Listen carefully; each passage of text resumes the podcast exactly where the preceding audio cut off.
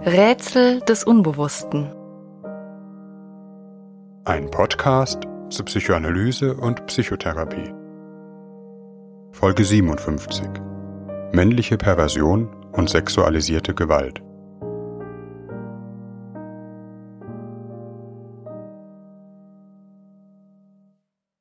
Mit dem Thema der Perversion begeben wir uns allemal auf ein heikles Gelände. Und dies in vielerlei Hinsicht. Perversion kommt von dem lateinischen Wort pervertere und bedeutet umdrehen, umkehren. Lange Zeit war damit schlicht das Abweichen, auf den Kopf drehen gesellschaftlicher Normen gemeint, meist, wenngleich nicht ausschließlich, auf sexuelle Praktiken oder Neigungen bezogen. Eine Perversion ist nach dieser Definition zum Beispiel gegeben, wenn eine Person etwas als sexuell erregend empfindet, das laut gesellschaftlicher Norm tabuisiert ist oder als abstoßend gilt. Für lange Zeit in unserer Gesellschaft und ja immer noch mancherorts galt damit etwa Homosexualität als Perversion. Um den Begriff der Perversion wurde und wird letztlich ein Kampf darum ausgetragen, was normal ist oder normal sein soll, und dies meist an jenem Nervpunkt, an dem Gesellschaften immer sehr empfindlich und mitunter aggressiv reagieren, nämlich die Frage sexueller Lust und Neigungen. Oft genug war dies mit der Konsequenz verbunden, Abweichungen aller Art mit Mitteln der Medizin oder Psychiatrie zu pathologisieren und letztlich auch zu sanktionieren und zu verfolgen.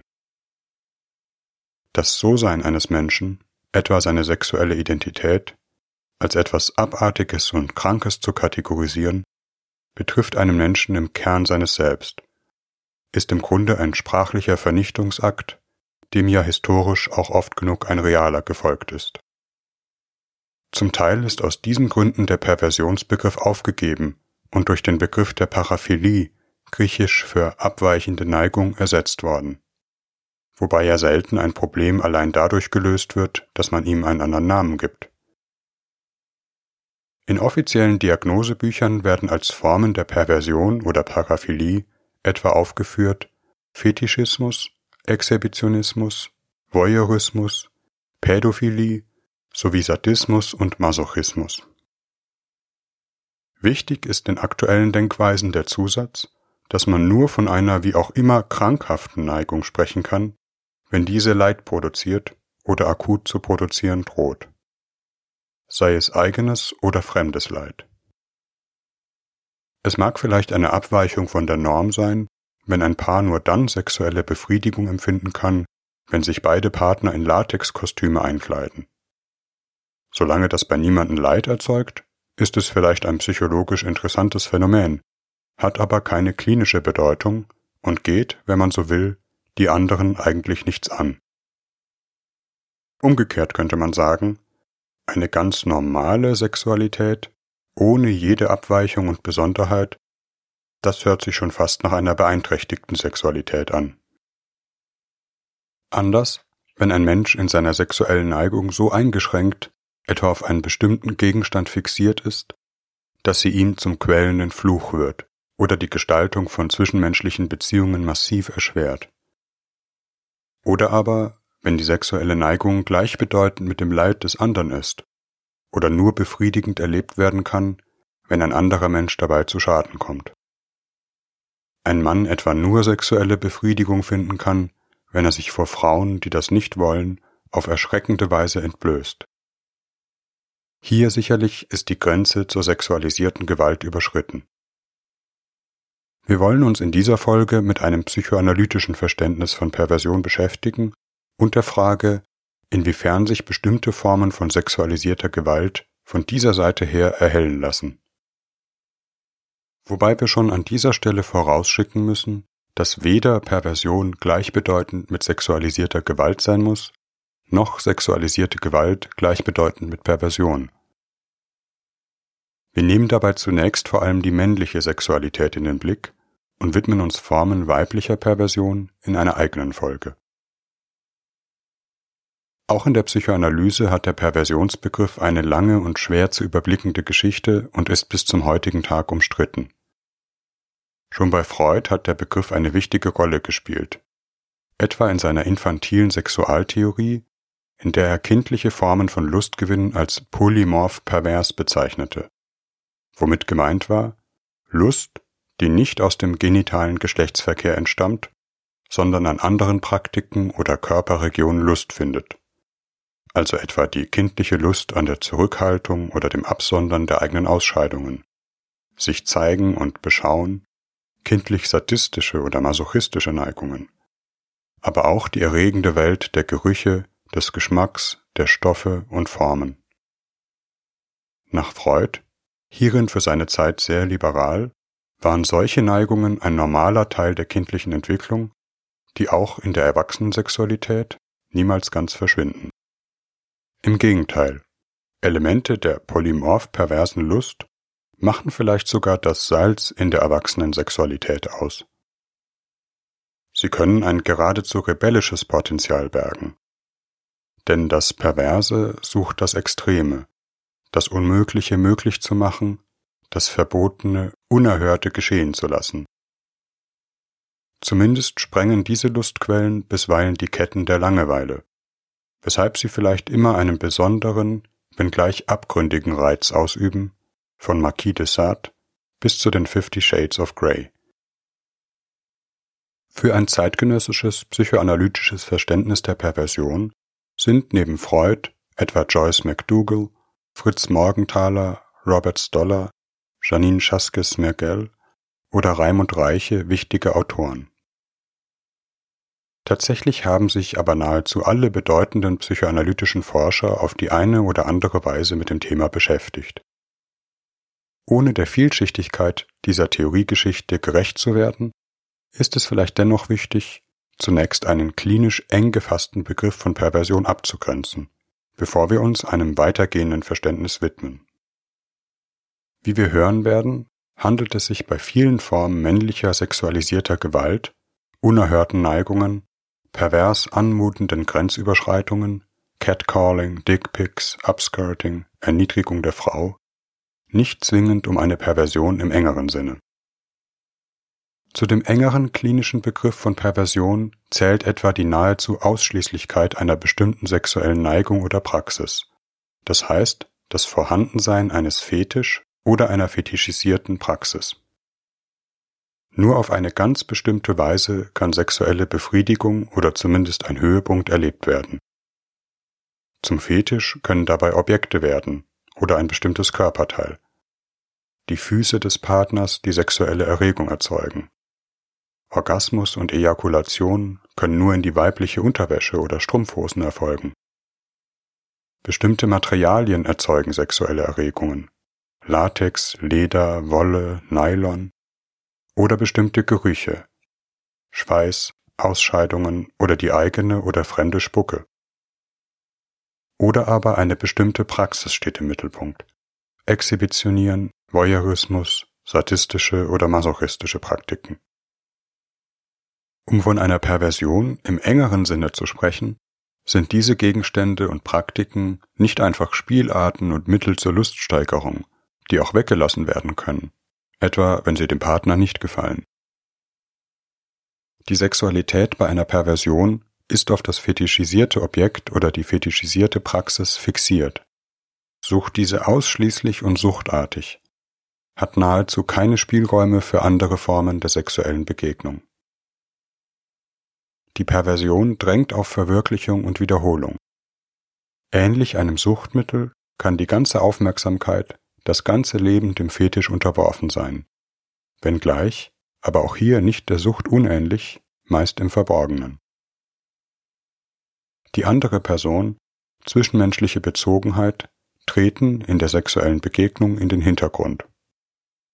Sei es, dass der andere gar nicht gebraucht wird, sei es, dass er zum bloßen Objekt der sexuellen Befriedigung wird.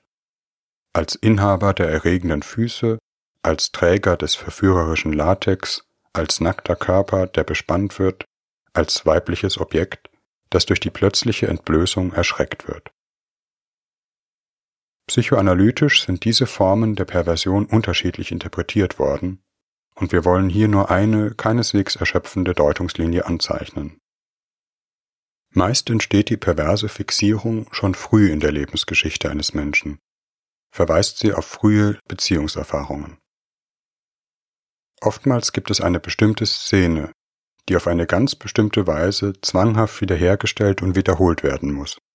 Die sogenannte perverse Szene, die meist einen bestimmten erregenden Ausgangspunkt in der Lebensgeschichte hat.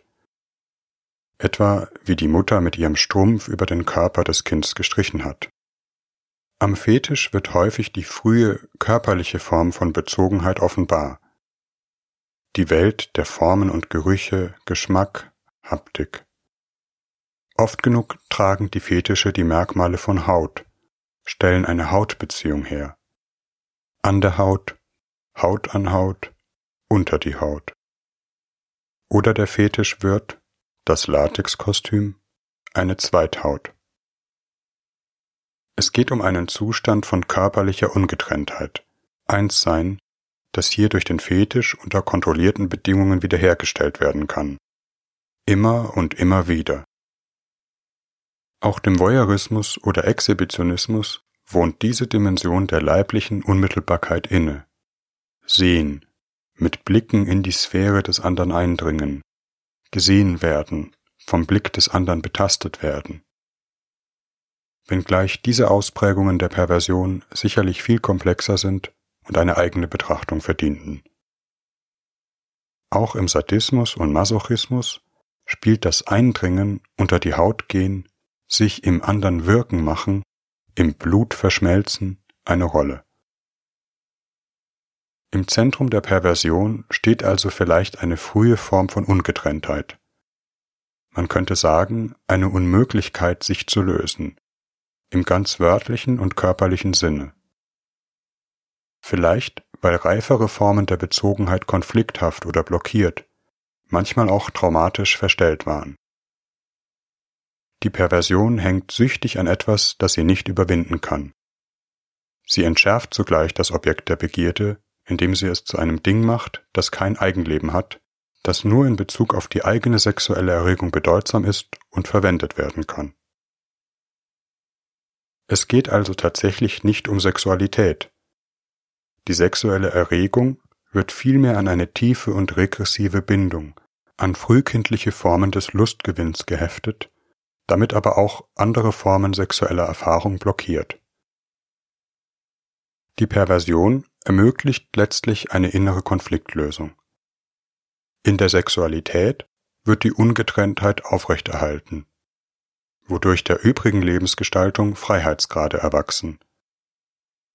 Man könnte, und das gilt wohl nicht nur für die Perversion, auch sagen, dass es um einen Selbstheilungsversuch, ein Ganzmachen durch die Sexualität geht. Es können zwischenmenschliche Beziehungen eingegangen, ein normales Leben gelebt werden. Allerdings nicht ohne die Perversion, die oft heimlich, aber unverzichtbar bleibt. Ein sexueller Fetisch ist, wie der Psychoanalytiker Morgenthaler es bezeichnet hat, eine Plombe im Ich, welche die seelische Struktur zusammenhält, aber auch starr macht. Wird die Perversion etwa im Zuge einer Analyse aufgehoben, greift oftmals eine tiefe Depression Raum, eine innere Leere, grenzenlose Verlorenheit, der Verlust einer inneren Bindung. Man könnte auch sagen, die Perversion ist eine in die seelische Struktur eingebaute, sexualisierte und manisch suchtartige, antidepressive Abwehr gegen eine vernichtende Lehre.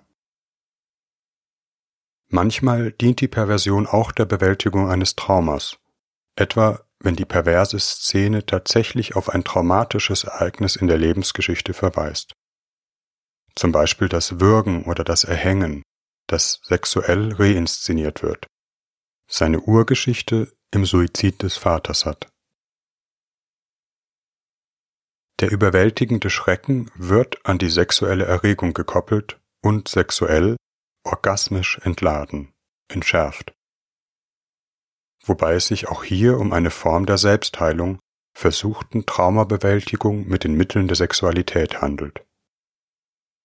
Angst, Schrecken und sexuelle Erregung sind auf der Ebene des frühkindlichen Erlebens nicht weit voneinander entfernt, womit auch etwas über die Tiefenpsychologie des Freizeitparks gesagt ist. Diese engere, klinische Form der Perversion ist keineswegs gleichbedeutend mit sexualisierter Gewalt, wenngleich, wie wir noch hören werden, eine gewisse aggressive Komponente vielleicht im Kern immer vorhanden ist. Sie kann jedoch für andere ganz harmlos sein. Es sei denn, der Fetisch reicht in die Sphäre und den intimen Grenzbereich des anderen, wie beim Exhibitionismus oder Voyeurismus. Der andere wird in dieser Form der Perversion letztlich nicht als Person angegriffen, sondern als Objekt in einer fixen Weise benutzt, was die Sache für ein Opfer freilich nicht besser macht. Bekannt ist etwa von Exhibitionisten, dass sie panisch die Flucht ergreifen, wenn die betroffene Frau sich nicht wie erwartet verhält, sondern geistesgegenwärtig, sozusagen als personales Gegenüber, nicht als vorhersagbares Objekt reagiert. Anders ist es mit dem Sadismus, dem wir uns gleich noch zuwenden werden. In der psychoanalytischen Literatur gibt es neben dem klinisch engen noch einen erweiterten Begriff von Perversion, wobei man hier vielleicht treffender von Perversität sprechen sollte. Weitergefasst, weil es nicht nur um Fetischperversionen geht, sondern um weiterreichende Formen oftmals gewaltsamer sexueller Neigung. Diese Konzepte, wegweisend sind etwa die Arbeiten Robert Stollers und Mervyn Glassers, sind wichtig, um zu verstehen, warum sexualisierte Gewalt oftmals wenngleich keineswegs ausschließlich von Männern ausgeht. Die Frage der Pädophilie können wir dabei nur am Rande berühren. Ein wichtiges Thema, dem wir uns aber in einem anderen Zusammenhang einmal ausführlich widmen wollen. In diesem erweiterten Begriff steht nicht zwingend der Fetisch im Zentrum, sondern die Feindseligkeit gegenüber dem Sexualobjekt. Die Perversität besteht hier in einer Umwendung Umkehrung der Bedeutung von Sexualität. Sie steht nicht im Zeichen der Liebe, sondern, manchmal offen, manchmal verdeckt, im Zeichen des Hasses. Man könnte auch sagen, der Hass wird sexualisiert. In den Worten Stollers, die Perversität ist die erotisierte Form von Hass. Der andere wird zum Objekt gemacht, aber nicht, weil ausschließlich der Fetisch an ihm interessant ist, sondern weil das Erniedrigen, Quälen, Entmenschlichen, Bloßstellen des anderen lustvoll erlebt wird. Diese Formen sadistischer oder aggressiver Sexualisierung sind weit verbreitet. So weit, dass es kaum eine Frau gibt, die nicht in der einen oder anderen Weise schon davon betroffen war. Denn das Moment von Erniedrigung, Aggression, Quällust ist nicht nur im Klischee des Sadomaso-Equipments, der Folterbank, Pferdekostüm und Peitsche Kern der sexuellen Erregung von einigen Männern.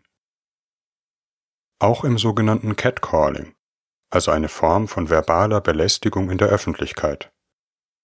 Frauen sexuelle Anzüglichkeiten hinterherzurufen, sie anzuhupen, zu pfeifen. Es handelt sich meist nur scheinbar um die Aufnahme einer gegenseitigen Begegnung, etwa im Zeichen eines Flirts. Dazu müsste der andere ja auch seine Bereitschaft signalisieren. Lustvoll wird die potente Position erlebt. Die Frau muss es hören, man selbst ist im Auto gepanzert oder fühlt sich als Mann oder in einer Gruppe überlegen. Der Täter befürchtet keine Gegenwehr, da es, man überhöre unsere Zitationszeichen nicht, nur eine Frau ist. Umso kleinlauter freilich, wenn diese Männer zur Rede gestellt werden oder sich die Umgebung mit der Frau solidarisiert. Viele der sexuellen Übergriffe besitzen diesen entmenschlichenden Charakter, verbal, digital oder handgreiflich. So etwa die Dickpics, also aus der digitalen Anonymität heraus Bilder des erigierten Penis an Frauen zu schicken, aber auch das penetrante Angraben, Anflirten, Antatschen bis hin zu noch schlimmeren Formen der sexualisierten Gewalt. Hier werden Gesten der Zärtlichkeit, der Berührung, der Intimität und Liebe pervertiert, um aggressiv in die Sphäre des anderen einzudringen. Wenn man so will, sind Dickpics eine Form der symbolischen Penetration. Der Mann dringt mit seinem Penisbild in die Sphäre einer Frau ein, die es, zumindest in seiner Fantasie, dulden muss. Sie muss es sehen, kann sich nicht wehren. Es heißt auch to slide into someone's DM, in die privaten Nachrichten eines anderen reinrutschen.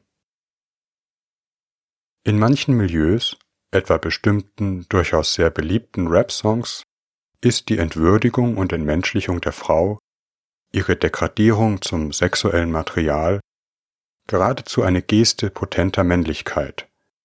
Die sexualisierte Aggression gehört zum Programm einer inszenierten Hyperpotenz. Man könnte solche Phänomene vielleicht als Anzeichen einer Verwahrlosung und Verrohung, nicht nur der allgemeinen Umgangsformen, sondern der Sexualität in unserer Gesellschaft deuten.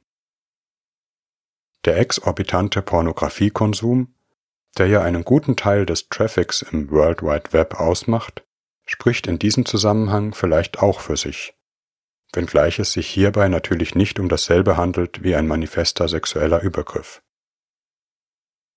Dennoch, Pornografie ist in vielen Fällen vielleicht selbst schon Ausdruck einer im Zeichen der Erniedrigung pervertierten Sexualität.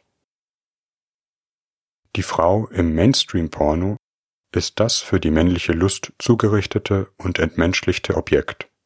Sie interessiert nicht als menschliches Gegenüber. Ihre manisch zur Schau gestellte, gespielte Lust, der paradigmatische Pornostöhner, soll vielleicht nur das Gewissen der Betrachter entlasten oder sie geradewegs antreiben. Die Identifikation der Frau mit ihrer Rolle als erniedrigtes Objekt manifestieren. Sie will es genau so. Die sexuelle Aggression bis hin zum manifesten Sadismus will ein unwilliges Objekt penetrieren, bis es sich nicht mehr wehren kann und dann, von der Zudringlichkeit des Aggressors überwältigt, in seine eigene Überwältigung luststöhnend einwilligt. Das vielleicht ist die offene oder verborgene sadistische Szene vieler pornografischer Drehbücher. Das Moment von Feindseligkeit, Aggression gegen die Frau fehlt in diesen Formen der Sexualität normalerweise nicht. Oftmals ja auch ganz offen wie im Gangbang oder anderen Praktiken bis aufs Blut. Auffällig ist, dass es sich hier um einen sehr männlich dominierten Zugriff auf die Sexualität handelt. Es scheint ein gewisses Kontinuum der männlichen sexuellen Erregung zu geben, mit einer Tendenz in die Aggression, die zwar meist in Fantasie- oder Pornografiekonsum verbleibt, aber doch zu Formen sexualisierter Gewalt oder extremen sexuellen Neigungen nicht völlig unverbunden scheint. Ist der männlichen Sexualität generell ein perverser Zug eigen? Man sollte hier sehr vorsichtig sein. Vielleicht ist der Sexualität im Allgemeinen immer auch ein Moment von Aggression, Vulgarität eingeschrieben, von beiden Seiten. Sexualität ausschließlich im Zeichen der Liebe ein hehres Ideal und vielleicht auch ein wenig langweilig. Liebe, Bindung, Sexualität und Aggression sind, im Übrigen auch neurobiologisch, nicht so klar voneinander zu trennen, wie es die begrifflichen Schubladen nahelegen. Die meisten Männer können schmutzigen Sex, der beiden Partnern Lust und Freude bereitet, sehr wohl von einem sexuellen Übergriff trennen. Die Sexualität, obwohl sie ein rohes, tierisches Moment hat, auch sadomasochistische Elemente, ist Teil eines Liebesspiels. Die Perspektive des anderen, sein Wohlergehen, seine Lust verschwindet nicht vor der eigenen Begierde. Es ist möglich, Sexualität als etwas Gemeinsames in Beziehung zu erleben. Die Schwelle zur Perversität dürfte erst da überschritten sein, wo eine solche Begegnung nicht mehr möglich ist. Lust nur noch da erlebt werden kann, wo das Extreme geschieht, der andere gewaltsam penetriert, der Wille des anderen missachtet oder gebrochen wird. Allgemein verdichtet sich für die männliche Identität in der sexuellen Begegnung mit einer Frau aber ein Problem, von dem wir bereits in Folge 40 über den Ödipus-Komplex gehört haben und das wir hier nur kurz skizzieren wollen. Die männliche Geschlechtsidentität ist oftmals prekärer als die weibliche. Sie muss sich aus einer primären Identifikation mit dem Mütterlichen lösen, bleibt aber, zumindest in der heterosexuellen Entwicklung, an das Weibliche lustvoll gebunden. Für die männliche Identität droht hier stets eine mögliche Konfusion von erotischer Weiblichkeit und Mütterlichkeit, in männlicher Perspektive zwischen Liebhaber und Muttersöhnchen. Zärtlich lieben, sich hingeben, sich verführen lassen, eine Schwäche zeigen, ist hier zumindest potenziell im Konflikt mit männlich sein, ein Ich sein, von der Mutter abgegrenzt sein. Die Sphäre des Weiblichen hat immer etwas Ersehntes, Begehrtes, Großartiges, aber auch etwas Gefürchtetes, Übermächtiges, in dem die männliche Identität unterzugehen droht, gerade weil das Weibliche in Wahrheit so sehr begehrt wird. Wie der kleine Junge in seiner Liebe gegenüber der frühen Mutter. Der Psychoanalytiker Mervyn Glasser spricht hier vom Core-Komplex, dem Kernkomplex der männlichen Identität. Das Weibliche als das Begehrte und Gefürchtete zugleich, der Kulminationspunkt von Erfüllung, Ekstase und Auslöschung, Ich-Verlust. Je prekärer hier die Lösung, desto prekärer auch die männliche Identität. Desto mehr bedarf es Stabilisierungsmaßnahmen, die die männliche Identität, Potenz, in besonderer Weise hervorkehren. Es gilt das Motto, hinter jedem Macho steckt eine tiefe und verstrickende Mutterbindung wobei es nicht immer nur um die leibhaftige Mutter geht, sondern all das, was in der inneren Welt das Mütterliche, Weibliche repräsentiert. Eine reifere männliche Identität ist meist erreicht, wenn auch weibliche, zärtliche, kindliche Aspekte der eigenen Persönlichkeit zugelassen und gelebt werden können, etwa Mann und zärtlicher Liebhaber nicht im Widerspruch stehen, Gibt es hingegen in der Entwicklungsgeschichte kein Entrinnen aus dieser Sphäre, wird der Junge etwa von den mütterlichen Figuren überbesetzt oder gar narzisstisch missbraucht, kann sich in Reaktion eine Hypermännlichkeit bilden, die dem Weiblichen mit Aggression entgegentritt, weil es für die eigene Identität bedrohlich ist. Dieses innere Dilemma, der Kernkomplex, kann durch besondere lebensgeschichtliche Umstände sehr ausgeprägt sein. Etwa wenn die mütterliche Sphäre als übergriffig erlebt wird, die Mutter nicht zwischen Sohn und Geliebten trennen kann, der Vater fern, abwesend oder schwach und nicht durch andere Formen von Väterlichkeit ersetzbar. Oder in Form von sexuellen Traumata, die die Grenze der eigenen Identität, des eigenen Lebens aufsprengen oder durch ein Klima der Unbezogenheit, in dem das Kind mit seinen Sehnsüchten hilflos und ohnmächtig bleibt. In der aggressiven Sexualität manifestiert sich letztlich ein Hass auf das, was man eigentlich liebt, von dem man sich zumindest nicht lösen kann. Anders gesagt, durch die sexuelle Aufladung der Gewalt wird ein Kompromiss geschlossen zwischen zerstörerischem Hass und existenzieller Abhängigkeit. Eine sadistisch getönte Perversität, noch mehr ein manifester Sadismus, hängt triebhaft süchtig an dem Objekt, dem sie Gewalt zufügt. Häufig wird dieser innere Konflikt im Zuge einer Spaltung aufgeworfen.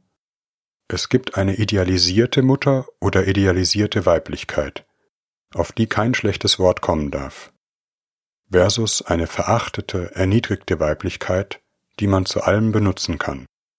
Heilige und Hure.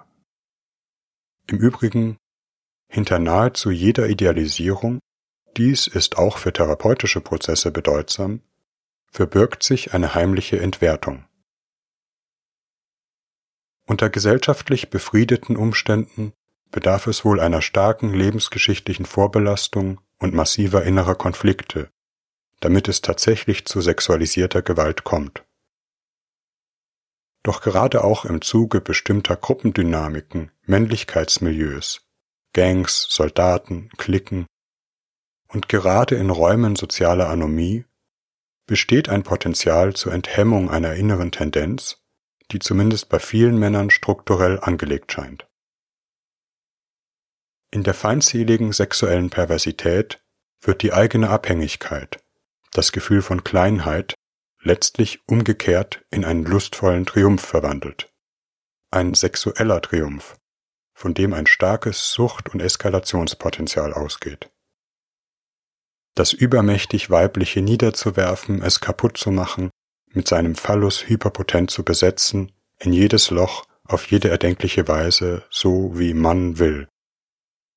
Zugleich mit dem verhassten und begehrten Weiblichen auf diese Weise eins zu werden, zu verschmelzen, es in drastischer Formulierung aufzureißen und hineinzustoßen.